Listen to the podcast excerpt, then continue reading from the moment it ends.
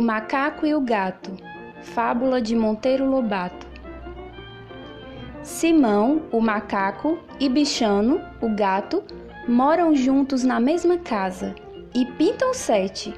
Um furta coisas, remexe gavetas, esconde tesourinhas, atormenta o papagaio.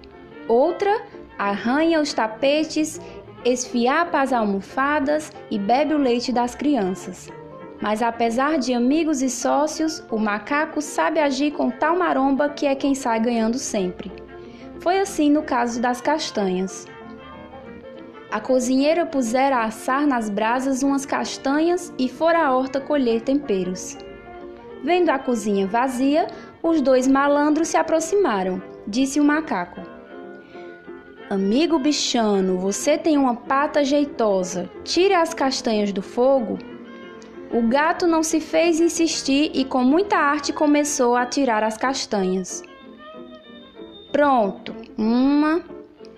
Agora aquela lá, isso. Agora aquela gorducha, isso. E a mais da esquerda, que estalou. O gato as tirava, mas quem as comia gulosamente piscando o olho era o macaco. De repente, eis que surge a cozinheira, furiosa, de vara na mão. Espere aí, diaba!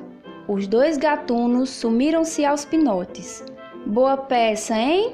disse o macaco lá longe. O gato suspirou. Para você que comeu as castanhas.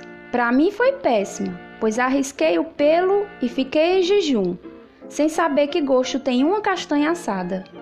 Moral da história: o bom bocado não é para quem o faz, é para quem o come.